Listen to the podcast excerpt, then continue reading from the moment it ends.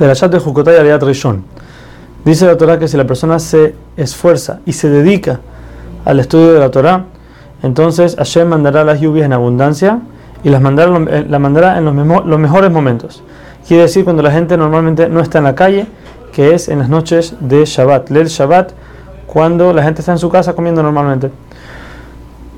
También van a, los árboles van a dar sus frutos de forma de que aún y los árboles que normalmente no dan frutos también van a tener, ellos también van a tener sus frutas. Van a tener tanta abundancia que mientras terminan de separar, mientras no han terminado de separar las semillas de la cáscara, ya llegó el momento en que hay que meter todo en los hilos, porque ya está seco, hay que meterlo en los hilos, pero no, no ha terminado todavía, de tanto que tiene. Y todavía no ha terminado de guardar en los hilos cuando es momento de sembrar de vuelta. Dice, no solamente eso, van a comer poco y se van a saciar. Y se van a sentar en su tierra seguros.